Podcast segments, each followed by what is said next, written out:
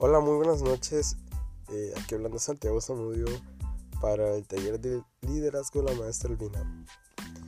Bueno, me gustaría abordar el tema del lenguaje corporal y responder estas dos preguntas. Porque hay personas que tienen conflicto con su lenguaje corporal. Eh, hablamos un poquito acerca de lo que es el lenguaje corporal, es la manera en la que nuestro cuerpo puede transmitir mensajes eh, subjetivos hacia las demás personas. Podemos estar platicando en grupo y desde nuestra postura, donde estamos mirando, donde tenemos nuestros brazos, podemos denotar hacia las demás personas si tenemos algún indicio de estrés, de aburrimiento, de impaciencia, por cualquier cosa que nos esté pasando en la mente o que necesitemos hacer después de ese momento o que hayamos olvidado antes. No vaya a ser que se nos hayan olvidado para los frijoles o algo así.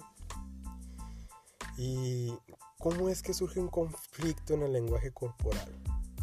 Puede que las personas tengan conflictos psicológicos, ya sea una patología ya, ya formada, de que la persona tenga episodios de depresión o ansiedad, y eso haga que altere bastante la posición de su cuerpo.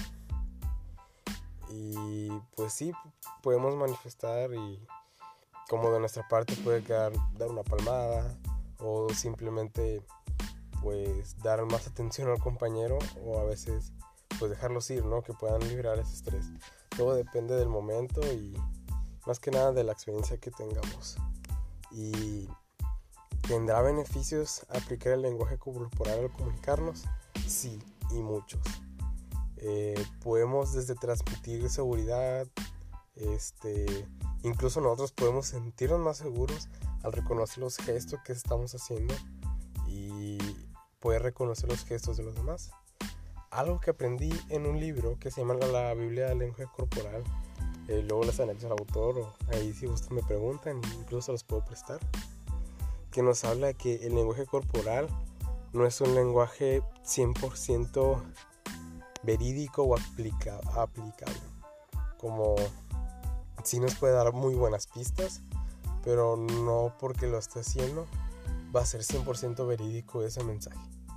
Entonces, el que nosotros podamos discernir, incluso podemos caer en engaños o algo así.